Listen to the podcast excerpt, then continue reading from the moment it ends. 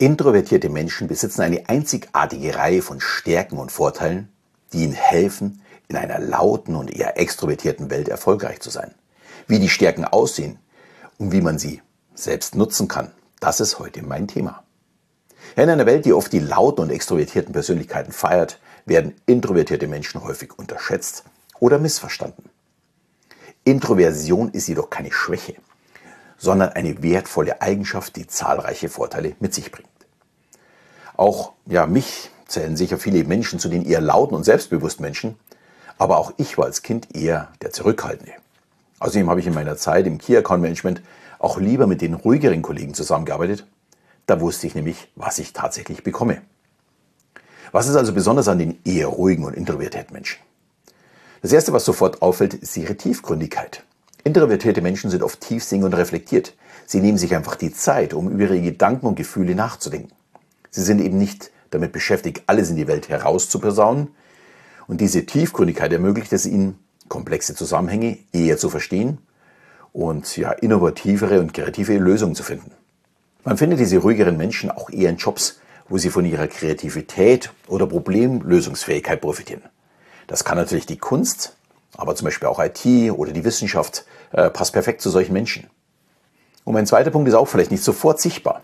Introvertierte Menschen sind oft hervorragende Zuhörer und einfühlsame bzw. empathische Gesprächspartner. Sie nehmen sich die Zeit, anderen zuzuhören und ihre Bedürfnisse und Gefühle zu verstehen. Diese empathische Fähigkeit ermöglicht es ihnen, tiefe und bedeutungsvolle Beziehungen aufzubauen und ein unterstützendes soziales Netzwerk zu schaffen. Introvertierte können von dieser Stärke profitieren, indem sie ihre zwischenmenschlichen Fähigkeiten weiterentwickeln und dann in Bereichen wie Beratung, Coaching oder Therapie tätig werden. Ja, und der dritte Punkt, der könnte für unsere ältere Tochter stehen. Introvertierte Menschen sind oft sehr konzentriert und können sich gut auf eine Aufgabe und ein Projekt fokussieren. Sie sind einfach in der Lage, sich von äußeren Ablenkungen ja, komplett abzuschirmen und tief in ihre Arbeit einzutauchen. Und Miriam konnte schon als Kind stundenlang an einem Bild sitzen. Und jetzt ist es auch ja, so, dass sie ja, eine unglaubliche Ausdauer hat, wenn sie ihre großen Bilder malt. Ich persönlich würde ja verrückt werden, 50 Stunden ein Feld zu malen. Dadurch bekommen sie aber auch qualitativ hochwertige Ergebnisse. Dazu wäre ich nicht in der Lage, muss man ganz klar sagen. Und von diesem Vorteil profitieren Introvertierte also vor allem auch in ihren Jobs. Also Jobs, die eine große Konzentrationsfähigkeit erfordern. Wie zum Beispiel eben in der Forschung oder als Autor, wenn man schreibt, oder in der Softwareentwicklung. Da wäre es auch denkbar. Und der vierte Punkt ist von außen betrachtet vielleicht kein Vorteil, aber für den Introvertierten sicherlich schon. Sie genießen oft ihre Zeit für sich allein. Oder sie können sich auch selbst sehr gut beschäftigen. Sie sind nicht von anderen abhängig, um sich wohlzufühlen oder sich zu unterhalten.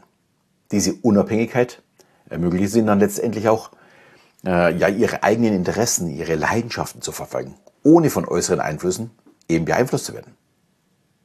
Und Introvertierte können von dieser Stärke profitieren, indem sie ihre Unabhängigkeit ja wirklich nutzen, um neue Fähigkeiten zu erlernen, um vielleicht auch persönliche Projekte zu verfolgen oder ihre Kreativität letztendlich zu entfalten. Sie lieben die Zeit mit sich selbst und können das auch für sich selbst nutzen. Was aber nicht heißt, dass äh, Introvertierte immer nur alleine sein wollen, um Gottes Willen. Aber sie können einfach dieses vielleicht besser für sich selbst nutzen, als wie die Menschen, die unbedingt immer unter Leuten sein müssen. Ja, und mein fünfter Punkt ist das von mir schon angesprochene, ja, verlässliche. Ja, auf nachdenkliche und ruhige Menschen kann ich mich einfach verlassen. Sie legen oft großen Wert auf intensive und hochwertige Beziehungen, anstelle ja viele oberflächliche Bekanntschaften zu haben. Sie suchen eher ja, nach den wenigen, aber tiefen Verbindungen. Diese Art von Beziehung bietet ihnen emotionale Unterstützung, letztendlich auch Intimität und Vertrauen.